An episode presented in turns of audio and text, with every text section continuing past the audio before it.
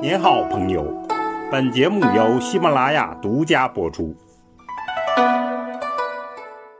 听段子学书法，我们继续说书体段字。前面讲了魏碑，百花齐放，而且有两大特区：河南和山东。下来呢，形势发生了根本变化。隋凯三十七年大转折，大隋虽只有短短的三十七年，然而楷书从汉魏直到南北朝，一贯的势头到此时实现了一次重大转折。正是这次转折，成就了以后的唐楷。话说，在北朝的晚期，有一位当时著名的大书法家，从南朝来到了北朝，一时轰动，学者如云。这个标志性的事件就称为“王褒入关”。其实呢，王褒是一大群人的代表，而入关也是一种时代现象。长久的分裂。使得彼此都有好奇和陌生感。北方文人呢羡慕南方的遒丽妍美，南方文人羡慕北方的雄浑卓朴。楷书南北融合的实践于是就开始了。接下来，大隋统一天下，南北方文化呢全面融合。为了巩固江山。大隋不断的强化推进这种大融合，在中央集权之下，隋朝首开了科举考试，任用官员呢不再限于门第，而是唯才是举，科举来取士。科举之中有书学，或者称为名书，就是其中一项。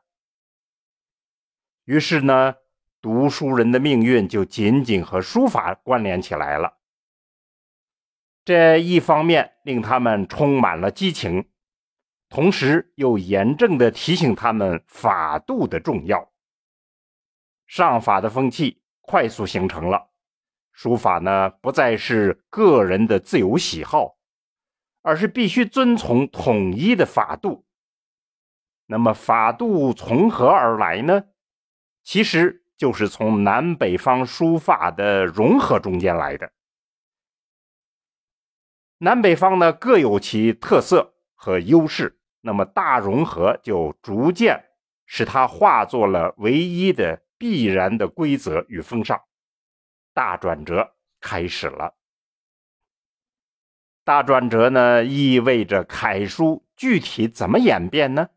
我们举三个典型的作品来看：董美人墓志、曹植庙碑和龙藏寺碑。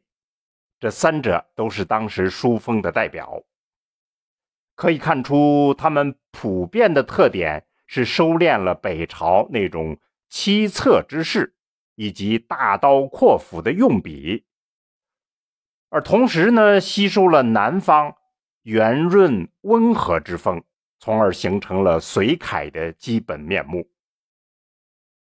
先说董美人墓志和曹植庙碑。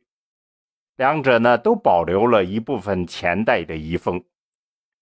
董美人呢工整端稳，曹植呢篆隶的趣味很浓，他们都传承了北碑的元素，同时又打破了一些北碑的规范，譬如节字的紧密等等。在南北优势的融合中间，依据不同的书写内容。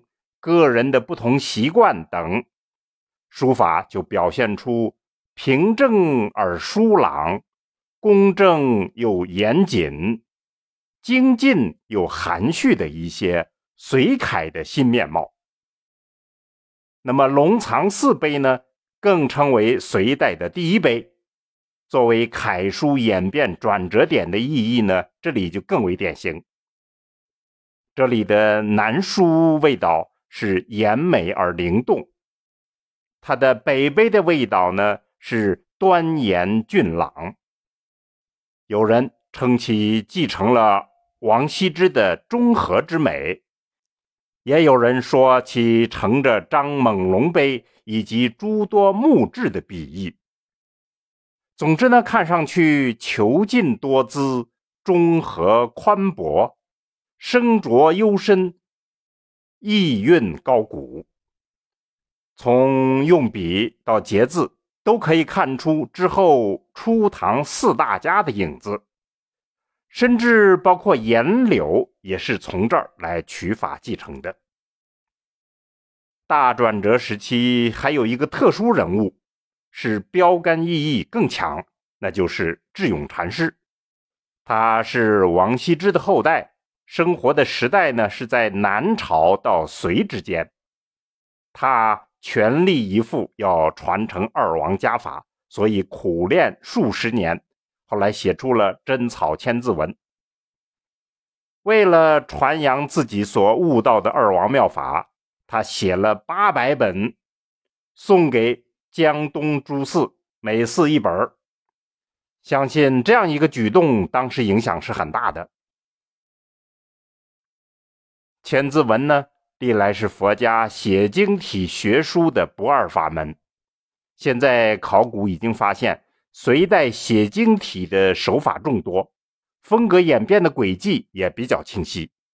有的呢突出北朝的拙朴刚健、七斜方硬；有的呢是南朝的匀净端秀、圆润精致；更多的呢则是兼二者之长。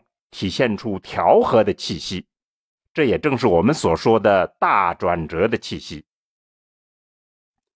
这里面应该有一份特殊的功劳，属于智勇禅师。当然，他最广为传颂的是永字八法。那么，八法之说来历久远，一般认为是从隶书而产生的，历代都在传承。到了智勇这个时代。广为人知，也恰恰是因为这个时期对于法的敏感。智勇禅师的弟子虞世南，正是发扬了禅师的妙法而成为初唐的代表书家。这也显示了智勇在大转折点上的意义。以上的重要人物和重要碑帖，我们都在《碑帖段子》等节目中间讲解过。那么大家可以参考，这儿就不多说了。有学者把隋代的楷书总结为四种，这很能说明我们想说的意思。一种就是平正和美类的，这源出于二王，以智勇作为隋楷的代表，那么他就下开了初唐的虞世南。第二种呢，就是。俊颜方赤类的，原出于北碑，董美人墓志就是隋楷的代表，他下开了初唐的欧阳询。第三种就是浑厚圆劲类的，原出于北朝的泰山金刚经，曹植庙碑就可以作为隋楷的代表，他下开了颜真卿。第四类就是秀朗细挺类的，原出于北齐的书风，龙藏寺碑就可以作为隋楷的代表，他下开了褚遂良、二薛等人。这样说来，我们强调的大转折就比较全面而明朗了。为什么要强调大转折呢？因为学唐楷的人非常多，如果不能在隋楷这里深入理解唐楷的意蕴，那也就只能是学习流于表层了。当然，隋楷的意义远不止此，从更大的范围来看楷书的演变，会有更深的领悟。好，听段子学书法，我们下次再见。